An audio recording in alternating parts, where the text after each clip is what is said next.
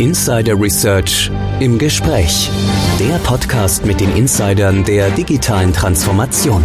Ihr Podcast News Anchor und Moderator ist Tech Analyst Oliver Schoncheck. Hallo und herzlich willkommen zu unserer neuen Ausgabe von Insider Research im Gespräch, der Podcast mit den Insidern der digitalen Transformation. Mein Name ist Oliver Schoncheck, ich bin News Analyst bei Insider Research. In diesem Podcast geht es um die EU-Richtlinie zur Informationssicherheit NIS 2 und die anstehende Umsetzung. Unternehmen, die von den EU-Mitgliedstaaten als Betreiber wesentlicher Dienste in bestimmten Sektoren eingestuft werden, müssen geeignete Sicherheitsmaßnahmen ergreifen und die zuständigen nationalen Behörden über schwerwiegende Vorkommnisse unterrichten. Dafür ist aber noch einiges zu tun und darüber spreche ich nun mit Hannes Steiner. Er ist Vice President Germany Trend Micro Deutschland. Hallo Hannes.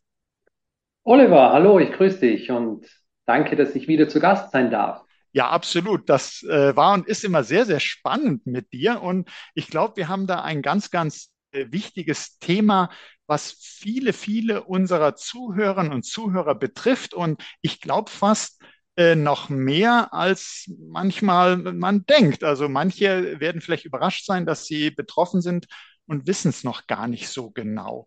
Aber vielleicht treten wir erstmal einen Schritt zurück, bevor wir über NIS 2 sprechen. Ähm, und gucken mal auf die IT-Security, auf die Bedrohungslage, auf das, was sich da im Moment tut. Was kannst du uns da berichten? Ja, ich glaube, dass ähm, vor allem die Rolle der IT-Sicherheit in den Unternehmen über viele Jahre ein Schattendasein gehegt hat. Ja, vor allem in der Geschäftsleitung wurde IT-Sicherheit nicht mit der nötigen Priorität angesehen. Und es hat sich aber vor allem in den letzten wenigen Jahren äh, sehr, sehr stark geändert. Ähm, die Bewertung eines individuellen Cyberrisikos und der damit verbundenen IT-Sicherheitsstrategie ist heute eine Geschäftsgrundlage für Organisationen. Cyberresilienz, also die Widerstandsfähigkeit gegenüber Cyberbedrohungen, ist für Unternehmen und öffentliche Einrichtungen heute geschäftsrelevant. Also man, man kann äh, wirklich sagen, äh, IT-Sicherheit vorher so ein bisschen, du sagtest auch Schatten da, sein stilles Kämmerlein und dann hat man so gedacht, naja gut, das, das haben wir da hinten. Und das ist inzwischen wirklich ganz, ganz oben auf der Agenda der Unternehmen angekommen. Und äh, eben das Gegenteil davon, die Bedrohungen, die Cyberrisiken äh, werden wirklich als Unternehmensrisiko wahrgenommen, weil eben die IT, weil die digitale Transformation so wichtig äh, geworden ist für das Geschäft. Und wir, wir alle äh, wissen es und wir alle versuchen es auch zu beherzigen. Ohne IT-Sicherheit geht es nicht mehr. Aber was, welche Gründe siehst du denn dafür, dass, dass die IT-Sicherheit so aus dem Schattendasein herausgekommen ist und dass die Unternehmen äh, das langsam, aber sicher auch verinnerlicht haben? Was, was hat sich da so getan? Was hat sich entwickelt? Hm. Ja, du sprichst es sicherlich richtig an. Digitale Transformation als Treiber am Ende des Tages für Innovation ist für die Unternehmen heute eine ganz wesentliche Geschäftsgrundlage. Und IT-Sicherheit bietet einfach den notwendigen Rahmen dafür. Aber die Gründe ähm, sind vielfältig. Ich glaube, die kann man auf zwei wesentliche Faktoren ähm, zurückführen. Das eine ist eine extrem dynamische Bedrohungslage. Ähm, weiterhin ist schlichtweg Cyberkriminalität einer der wesentlichen äh, Bedrohungsfaktoren. Ähm, um es auf den Punkt zu bringen, es ist schlichtweg sehr, sehr viel Geld zu verdienen mit cyberkriminellen Aktivitäten. Und auf der anderen Seite sehen wir geopolitische Akteure, die einfach ihrer politischen Gesinnung durch cyberkriminelle ähm, Aktivitäten zunehmend Ausdruck verleihen. Und diese beiden Kombinationen sind für die Unternehmen und Organisation, Organisationen öffentlicher Einrichtungen einfach eine immens dynamische äh, Bedrohungssituation. Das ist so das eine. Das andere, Regulierungen nehmen zunehmend zu, gestiegene Anforderungen durch Regulierungen. Da gibt es eine Vielzahl zu nennen. Im Finanzumfeld Regulierungen durch Aufsichtsbehörden wie die BaFin. In Deutschland kennen wir bereits das äh, IT-Sicherheitsgesetz zum Schutz kritischer Infrastrukturen.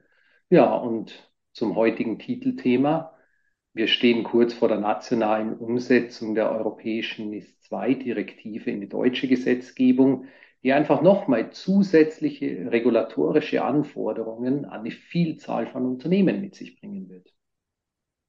Ja, und ich, ich denke auch mal, du, du hast es ja gesagt, bei Cyberkriminalität, da ist ganz, ganz viel Geld im Spiel. Man sagt ja inzwischen, dass sich das für die dunkle Seite äh, inzwischen noch mehr lohnt als äh, Drogenhandel. Also dass da das Interesse wirtschaftlich sozusagen von der äh, kriminellen Seite extrem hoch ist und durch die digitale Transformation eben die Abhängigkeit auch von IT-Infrastrukturen so hoch ist, dass man eben auch äh, überlegen kann, ob man äh, auf staatlicher Ebene vielleicht Einfluss nimmt, als Teil von kriegerischen Handlungen eben auch. Wir denken da an den Begriff von Cyberwar, also ganz neue Bedrohungslagen, dass man auch ganz neu äh, andere Staaten äh, attackieren kann. Und diese vielen Regulierungen, wir denken alle so an die Datenschutzgrundverordnung, du hast BaFin erwähnt, IT-Sicherheitsgesetz, IT-Sicherheitsgesetz 2.0, NIS und jetzt NIS 2, äh, sind natürlich auch alles Reaktionen darauf, dass man erkannt hat, wir müssen hier wirklich handeln. Die IT-Sicherheit muss gestärkt werden und das können wir nicht dem Zufall überlassen oder äh, darauf hoffen, dass die Unternehmen, dass die Behörden, dass die Betreiber darauf richtig reagieren, sondern wir müssen ganz klare, harte, strenge Vorgaben machen und das auch kontrollieren und sanktionieren.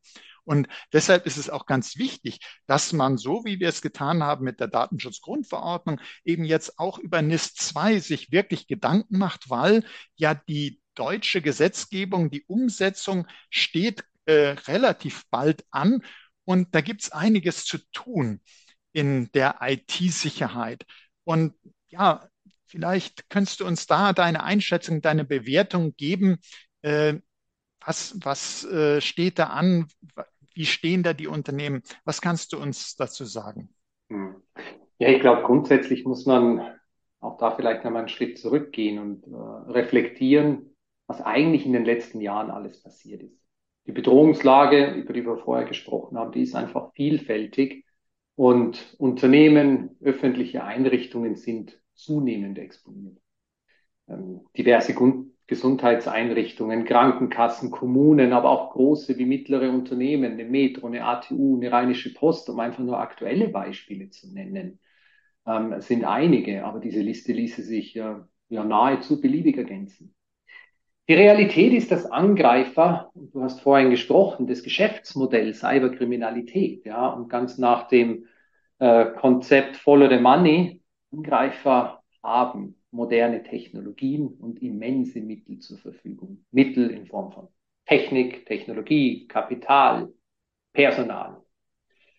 Und viele Unternehmen und öffentliche Einrichtungen sind dem gegenüber schlichtweg nicht hinreichend äh, gut genug aufgestellt. Ob es technologische Aspekte sind, organisatorische Aspekte oder auch personelle Aspekte. Ich glaube, eine der wichtigsten Fragen, die sich auch ein Geschäftsführer einfach stellen muss, ähm, um seinen eigenen Reifegrad zu bewerten ist, bin ich als Geschäftsführer denn in der Lage, mein individuelles Cyberrisiko A zu bewerten, B zu quantifizieren und C zu kommunizieren? Und ich denke, das ist äh, wirklich, wirklich für viele auch schwierig. Und ich denke da äh, zurück an das Thema, als Cyberversicherungen aufkamen und selbst Versicherungsgesellschaften am Anfang Schwierigkeiten hatten zu sagen, ja, äh, wie gehe, das ist ein spannendes Feld, hat man sich gedacht, aber wie gehe ich das an? Ähm, wie, wie bewerte ich als Versicherung das? Und die sind ja nun erfahren im Bestimmen von Risiken und äh, wie viel mehr haben Unternehmen die Schwierigkeit äh, auf sich gestellt, wenn sie keine Hilfe haben, dabei zu sagen, wo stehe ich denn überhaupt bei der Cybersicherheit? Wie ist mein eigenes Risiko? Und äh, was folgt daraus. Und jetzt haben wir ja vorhin auch kurz gesagt, es gibt viele Regulierungen. Ich hatte kurz die Datenschutzgrundverordnung auch erwähnt. Und das ist alles natürlich mit Aufwand verbunden. Und deshalb muss man auch äh, hier annehmen, wenn wir an NIS 2 denken, dass da viele Unternehmen diesen Aufwand, viele Betreiber eben, wir werden auch noch darüber sprechen, wer ist eigentlich genau betroffen, äh, noch gar nicht so weit sind, vielleicht in der Umsetzung. Deshalb, äh, um da so für Klärung zu sorgen für unsere Zuhörerinnen und Zuhörer, was genau regelt denn jetzt die NIS 2 und für wen gilt sie denn? Ja, also erstmal ähm, muss man sicherlich betrachten, dass der gesamtwirtschaftliche Schaden und die Auswirkungen erfolgreicher Cyberangriffe reduziert werden sollen. Das ist das grundsätzliche Ziel. Ja. Die NIS-2-Direktive und dann die folgende Umsetzung in nationale Gesetzgebung schafft erstmal Klarheit für Betreiber kritischer Services, welches Maß an Cybersicherheit für die Betreibung ihrer Dienste notwendig ist. Wenn man jetzt vielleicht das IT-Sicherheitsgesetz, äh, welches wir in Deutschland ja doch seit einiger Zeit kennen, nochmal zugrunde legt, dann kann man vielleicht ähm, ja, reflektieren, dass das IT-Sicherheitsgesetz zum Teil nicht weit genug greift. Und genau da setzt ähm, die NIS-2-Direktive an. Neue und erweiterte Definitionen von betreiberkritischer Services werden festgelegt. Also ganz global kann man vielleicht beschreiben, dass Unternehmen mit mehr als 50 Beschäftigten und über 10 Millionen Euro Jahresumsatz in einem von 18 Sektoren irgendwo von der Direktive und dann von der nationalen Gesetzgebung betroffen sein werden. Da gibt es sicherlich nochmal Schattierung, in welchem Ausmaß. Es wird unterschieden zwischen großen Unternehmen, sprich Unternehmen mit mehr als 250 Beschäftigten oder mehr als 50 Millionen Umsatz und mittelgroßen Unternehmen mit 50 bis 249 Beschäftigten und einem Umsatz von 10 bis 50 Millionen. Zusammenfassend vielleicht, um das greifbar zu machen, was bedeutet das eigentlich? Wie viele Unternehmen werden denn dann unter diese nationale Gesetzgebung fallen? Ähm, heute kann man circa 3000 kritisch relevante Unternehmen zusammenfassen. Im Rahmen der NIS-2-Direktive wird dieser Anwendungsbereich auf geschätzte circa 30.000 Unternehmen ausgeweitet. Also du hast es vorhin angesprochen, Oliver. Mhm. Es werden massiv viele Unternehmen davon betroffen sein und viele Geschäftsführer stehen sicherlich im Moment vor der Herausforderung, ähm, darüber, zu, darüber zu entscheiden, wie mit diesen dann auf sie zukommenden Rahmenbedingungen umzugehen ist. Und es ist also dann wirklich so, dass äh, der eine oder andere vielleicht jetzt zuhört und äh, dachte, na gut, Kritis bin ich ja nicht, ich äh, fall dann nicht unter die Kritis-Verordnung und auch die Erweiterung, die dann mit IT-Sicherheitsgesetz 2.0 gekommen ist, ähm, da hat mich auch nicht betroffen. Aber plötzlich, wenn man dann genau hinschaut, kann man direkt oder vielleicht sogar auch indirekt äh, betroffen sein, weil man eben irgendwo in der Lieferkette ist, Dienstleistungen in dem Bereich erbringt. Also es sind ganz, ganz viele, die sich damit beschäftigen müssen. Und wenn man jetzt feststellt, da sind neue Kategorien von Unternehmen, von Betreibern hinzugekommen, dann fragt man sich, äh, neben der größeren Zahl der Betroffenen, was gibt's denn da für neue Verpflichtungen? Ist da auch nochmal etwas für die IT-Security im Gepäck, was noch zusätzlich geleistet werden muss oder für das Management?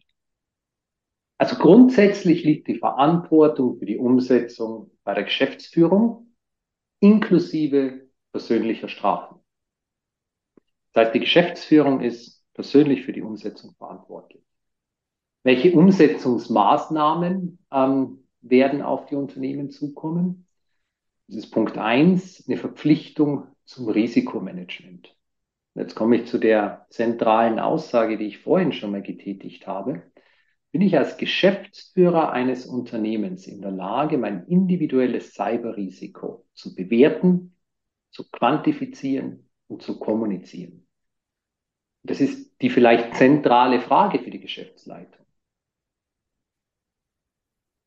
Die Unternehmen müssen Maßnahmen zur Prävention implementieren, also präventive Maßnahmen. Die Unternehmen müssen ihre Angriffsfläche analysieren, müssen Schwachstellen identifizieren und geeignete Methoden ergreifen, um diese Schwachstellen und Angreifbarkeiten zu beseitigen. Das können Patch-Prozesse optimieren sein, das können technologische Mechanismen wie virtuelles Patchen oder ähnliches sein. Die Unternehmen müssen Sicherheitsmaßnahmen implementieren auf technisch und organisatorischer Seite, um ihre IT-Systeme und Daten optimal zu schützen. Es müssen automatisierte Systeme und Maßnahmen zur Angriffserkennung implementiert werden. Und es müssen Mechanismen zur Reaktion von Cybervorfällen implementiert werden, inklusive der Meldung und Bewältigung von Sicherheitsvorfällen. Das heißt, sicherheitsrelevante Vorfälle müssen den Aufsichtsbehörden gemeldet werden. Es braucht geeignete Vorgehensweisen, um Zwischenfälle entsprechend zu orchestrieren. Und es bedarf Krisenreaktionspläne, die regelmäßig überprüft und aktualisiert werden müssen und auf den neuesten Stand gehalten werden müssen. Jetzt sind das ja doch eine ganze Reihe von Anforderungen an die IT-Sicherheit. Und wenn man das so hört, was du sagst, und vielleicht so gedanklich an das ein oder andere versucht, einen Haken zu setzen, stellt man fest, ja gut, aber das muss ich noch tun. Ähm, ja, da fragt man sich, wie, und die Zeit ist ja leider, wie, wie oftmals, wenn so eine rechtliche Verpflichtung dann kommt, äh, scheinbar immer zu knapp, äh, auch wenn man vielleicht schon Monate oder Jahre davor äh, dann weiß, da kommt was, bis das dann alles so durchgedrungen ist, ist es dann doch relativ schnell da, hat man immer das Gefühl. Und es gibt da noch viel zu tun. Was kannst du denn empfehlen, wie man diese Anforderungen am besten umsetzt? Kann man da ein bestimmtes Modell, Vorgehen verfolgen? Ja, ich glaube, das ist immer relativ individuell, weil es äh, natürlich vom eigenen Reifegrad der IT-Sicherheit abhängt. Das sind im Wesentlichen, sprechen wir über organisatorische Maßnahmen und technologische Maßnahmen. Aber ich muss immer irgendwo reflektieren und das gegenüberstellen, a, meinem eigenen Reifegrad und der Möglichkeiten, die ich zur Verfügung habe. Möglichkeiten hinsichtlich Kompetenzen und Kapazitäten. Was sicherlich für viele Unternehmen auch eines der grundlegenden Herausforderungen ist, unter dem Schlagwort Fachkräftemangel, bin ich denn überhaupt in der Lage, das notwendige Personal bereitzustellen, um den Betrieb der Technologieinfrastruktur zu gewährleisten, um die notwendigen analytischen Aufgaben umzusetzen. Und das alles irgendwo unter einem Kosten-Nutzen-Aspekt im Blick zu halten. Jetzt wird vielleicht das eine oder andere Unternehmen oder ich fürchte sogar viele sagen, äh, hm, die eine oder andere IT-Sicherheitsfunktion habe ich so noch gar nicht, gerade im Bereich Angriffserkennung oder dass ich zuverlässig schnell genug äh, melde, habe ich vielleicht einfach noch nicht so die Lösungen. Und du hast es gerade erwähnt, der wirklich chronische Fachkräftemangel in der Security, der nicht ab, sondern eher noch zunimmt. Da fragt man sich, das hilft alles nichts, wenn man sagt, ich habe die Technologie nicht, ich habe das Personal nicht. Wenn man unter NIS 2 fällt, muss man das umsetzen. Was, was kann man denn jetzt tun? Ja, ich glaube, das Problem, das sich über Jahre aufgebaut hat, ist gar nicht äh, zu wenig oder nicht die richtige Technologie. Technologie im Sicherheitsumfeld ist höchst dynamisch, entwickelt sich auch äh, sehr, sehr schnell weiter. Genauso wie sich die Bedrohungslage sehr schnell und dynamisch entwickelt, so müssen sich auch die ja, die technologischen Antworten darauf entwickeln. Ich glaube, eines der grundlegenden ähm, Herausforderungen auch der letzten Jahrzehnte war, dass Sicherheit nicht ganzheitlich gedacht wurde. Sicherheit wurde immer nur punktuell gedacht. Und somit sind über viele Jahre einfach Silos entstanden. Wir müssen weg von dieser punktuellen Betrachtung von Sicherheit, von diesen isolierten Silos hin zu Sicherheit als Gesamtkonzept. Sicherheit vom Ziel her gedacht. Also Weg von Einzellösungen, die jede für sich wiederum ein isoliertes Problem löst, aber so über die Zeit eine relativ undurchschaubare IT-Sicherheitsarchitektur ähm, etabliert. Isolierte Produkte erzeugen einfach isolierte Visibilität. Und somit fehlt Kontext zu den einzelnen Silos. Ich glaube, die wesentliche Antwort für die Unternehmen und Organisationen wird sein, technologisch vom Ziel her zu denken, Sicherheit vom Ziel her zu denken, und in, in, in integrierten Plattformen zu denken. Und somit lösen wir auch eines der zentralen Probleme, und zwar Kompetenzen und Kapazitäten. Also sprich, habe ich die nötigen Fachkräfte? Bin ich organisatorisch denn in der Lage, um ein vom Zielbild her gedachtes IT-Sicherheitskonzept zu betreiben? Ja, ich denke auch, dass die Unternehmen ja in den vergangenen Monaten und Jahren äh, als eine der großen Herausforderungen immer wieder gesagt haben, Security ist sehr, sehr komplex. Und du hast ja gerade gesagt, da haben sich viele isolierte Inseln sozusagen gebildet in der Security. Man hat also eine neue Bedrohung gesehen, noch ein Tool, das gesehen, ja, hm, ich brauche noch was äh, Integration stand hinten an, sondern man hat es immer weiter ausgebaut und teilweise haben die Lösungen gar nicht miteinander gesprochen. Das heißt, wenn die eine Lösung was entdeckt hat, wusste die andere nichts davon und konnte gar nicht reagieren.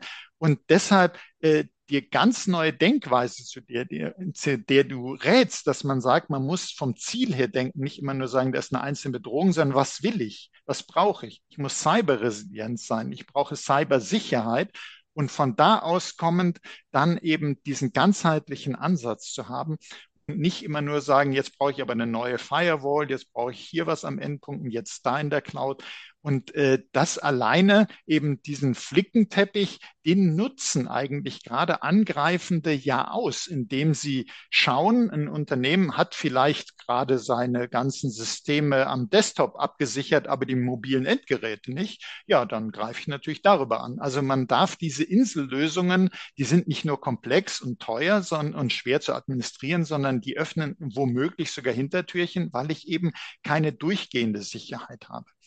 Was erwartest du denn und was erwartet das Unternehmen Trend Micro zu NIS 2 in den kommenden Monaten? Was, was äh, macht ihr? Wie stellt ihr euch darauf ein? Was bietet ihr vielleicht auch an in dem Zusammenhang? Ja, ich möchte nochmal deinen Punkt aufgreifen, Oliver, den Punkt der Komplexität. Das ist vielleicht eine der zentralen ähm, Herausforderungen, um ein nachhaltiges Sicherheitskonzept zu implementieren, welches meine Cyberresilienz erhöht. Unser Ziel ist es, unseren Kunden diese reduzierte Komplexität zu bieten.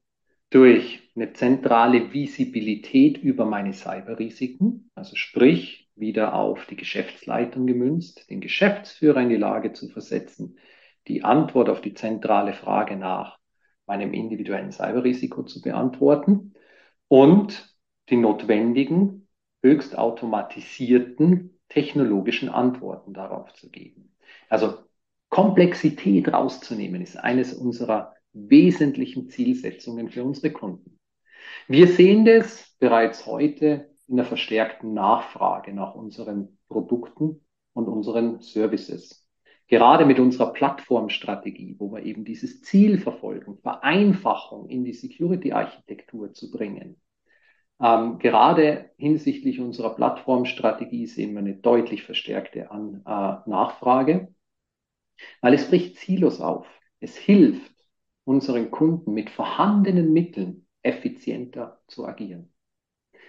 Wir sehen Implikationen auf unser langfristiges Portfolioangebot der Trend in der IT-Sicherheit, in den Anbietern von IT-Sicherheitslösungen geht verstärkt in Richtung Plattform- und Integrationsstrategien. wir sind in einer Lage, dass wir ein unwahrscheinliches Plattformportfolio anbieten können, ein unwahrscheinlich breites Sensorportfolio unseren Kunden anbieten können und diese noch besser zu integrieren und Drittanbietertechnologien in unsere Plattformfähigkeiten zu integrieren. Es ist ähm, ein wesentlicher Implikator auf unsere Plattformstrategie. Ja, und zu guter Letzt den Ausbau unseres Serviceangebots.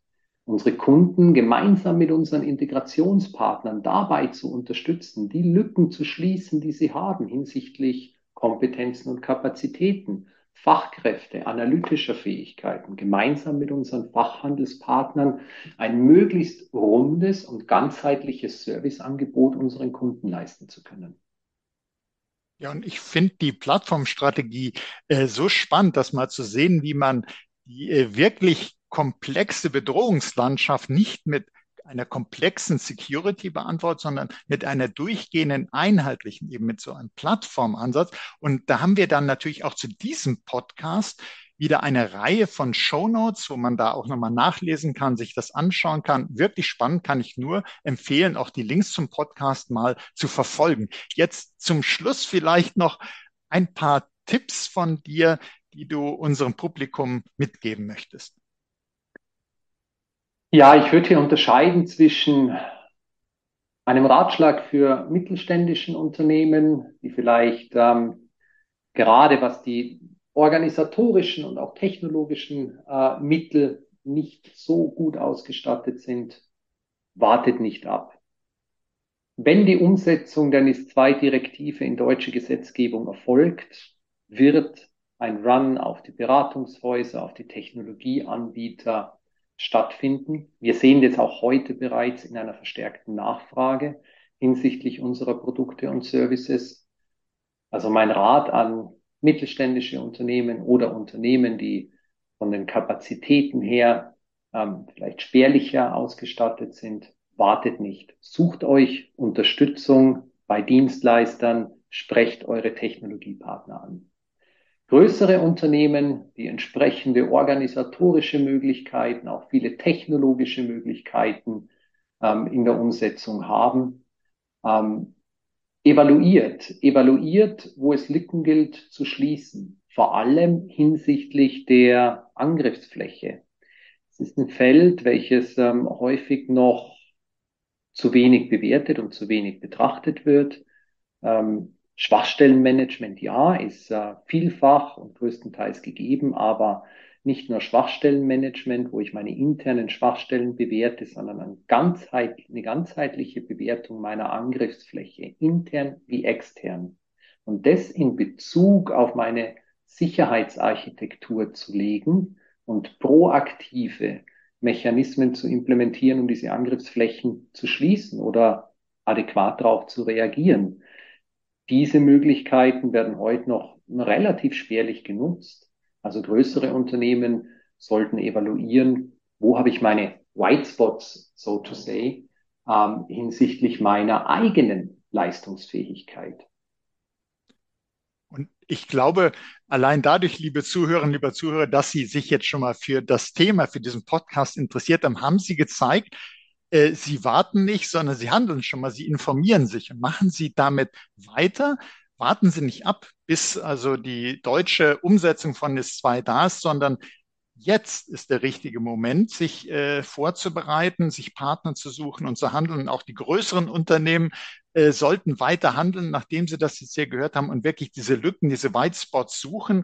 Und Angriffsfläche, das ist ein ganz, ganz wichtiges Konzept, das man sich verinnerlichen muss, dass man also wirklich die Schwachstellen nicht nur so intern betrachtet, wo haben wir Schwachstellen, sondern den Blick von außen macht, also sein Unternehmen mit den Augen des Angreifenden zu sehen, um zu erkennen, wo sind denn meine größten Risiken. Die sind nicht nur intern zu bewerten, sondern auch mit den Augen von außen. Und eben leider gibt es da viele Augen von außen, die nach innen wollen, die an die Daten wollen.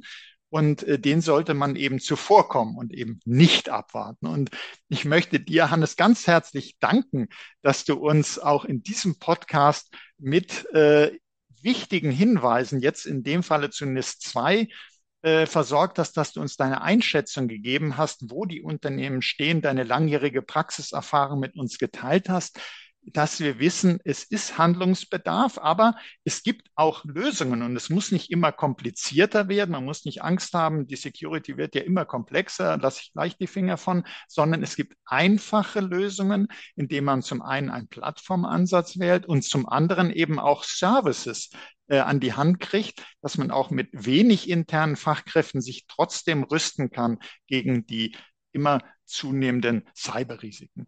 Ja, herzlichen Dank, Hannes. Und herzlichen Dank auch für Ihr Interesse nochmals, liebe Hörerinnen, liebe Hörer. Seien Sie auch das nächste Mal dabei, wenn es heißt Insider Research im Gespräch, der Podcast mit den Insidern der digitalen Transformation. Wenn es Ihnen auch so gut gefallen hat wie mir, teilen Sie doch diese Folge in den sozialen Netzwerken, abonnieren Sie unseren Podcast. Sie finden uns auf allen führenden Podcast-Plattformen. Das war Oliver Schoncheck von Insider Research im Gespräch mit Hannes Steiner von Trend Micro. Herzlichen Dank nochmals.